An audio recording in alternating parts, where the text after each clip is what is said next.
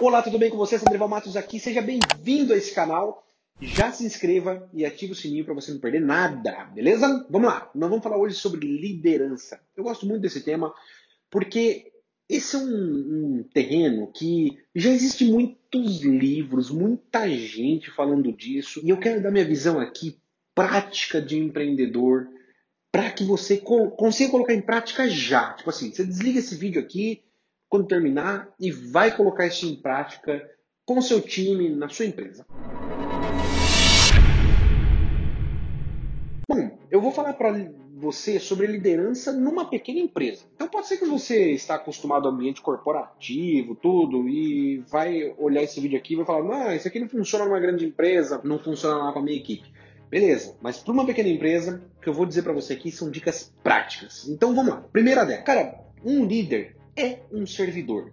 Existe, como eu falei, uma infinita literatura sobre esse tema e quase que unanimemente os autores dizem isso. O líder tem que ser um servidor. O que é um servidor? Uma pessoa que serve, né? Então, é, você precisa estar ciente que na maior parte do tempo você vai ter que estar servindo as pessoas, os seus colaboradores. E não é o inverso. Eles não são seu mordomo, seus mordomos, né?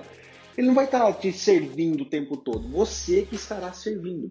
Sabe por quê? Porque enquanto você os serve, você vai aprender muito sobre quem são essas pessoas, como elas fazem as coisas, como elas lidam com os problemas no dia a dia, como elas, elas lidam com as, os inúmeros fatos que acontecem no dia a dia da sua empresa, como elas lidam com o cliente. E à medida que você serve essas pessoas, você se coloca à disposição delas, você as ajuda elas vão tratar bem o seu cliente. Então, seja um servidor.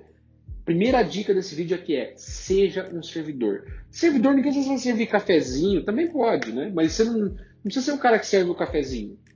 Mas você pode, é, num diálogo, né? numa reunião, com cada uma das pessoas que compõem a sua equipe, conversar, não sei se todos num dia só, mas sentar, falar, viu, e aí, como é que tá as coisas? Né? Como é que tá a sua família?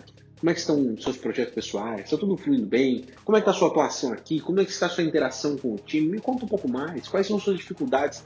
Quando você faz isso, a pessoa vê genuinamente que você está disposto a ouvir o que ela tem a dizer e não só ouvir, você quer fazer algo com isso. Você quer melhorar onde ela está com aquilo que ela está dizendo. Então, isso é servir, beleza? Segundo ponto importante, uma equipe, ela precisa estar é, engajada, conectada, né? é como um time. Né? Aqui na Conta Junta a gente gosta de chamar de time. Por quê? Porque um time não, não adianta nada o atacante estar fazendo uma partida brilhante se o zagueiro não segura, cara. O, o time adversário vai e leva. Na hora que vai é gol, na hora que vai é gol. O atacante pode estar fazendo um brilhante trabalho, mas o zagueiro não está. O zagueiro não passa a bola corretamente, né? não, não dá o passe adequado é, quem está no meio de campo não faz um, um passe adequado para quem está lá na frente. Então, cara, tudo fica mais difícil, né? Agora, quando é um time, quando está engajado, quando está todo mundo na mesma página, cara, as coisas fluem muito bem. As coisas fluem muito bem e a chance de golaços é muito maior. Como você faz para manter o seu time engajado, sendo você o líder do time, né? Cara, primeira coisa, você não pode dar ouvido para picuinhas.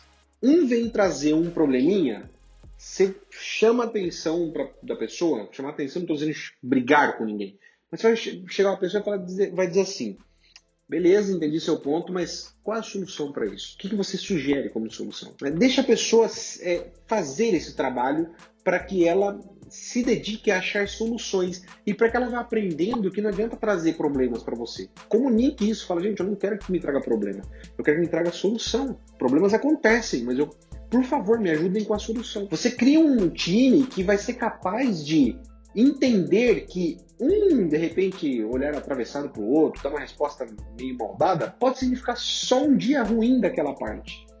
Então, não tem por que criar um celeuma, um baita de um clima ruim por causa disso, tá? Então, faça com que seu time, você tenha esse poder de fazer o seu time se engajar. Como? Não sendo um fifi, né, fofocando de um para outro, de outro para um. Esse não é o seu, o seu papel. O líder não pode fazer isso. Aliás, não seria o papel de ninguém, mas o líder não pode entrar nessa, nessa conversa, né? Então, fuja disso. Haja naturalmente sempre, sabe? Não tente ser o que você não é. Não tente parecer alguém que você não é. Não tente encantar as pessoas se você não é aquele cara que encanta as pessoas. Não tem problema. Seja você. Comunique o jeito que você é. Tenha um playbook de como você é.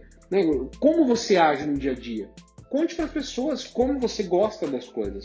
Conte para sua equipe.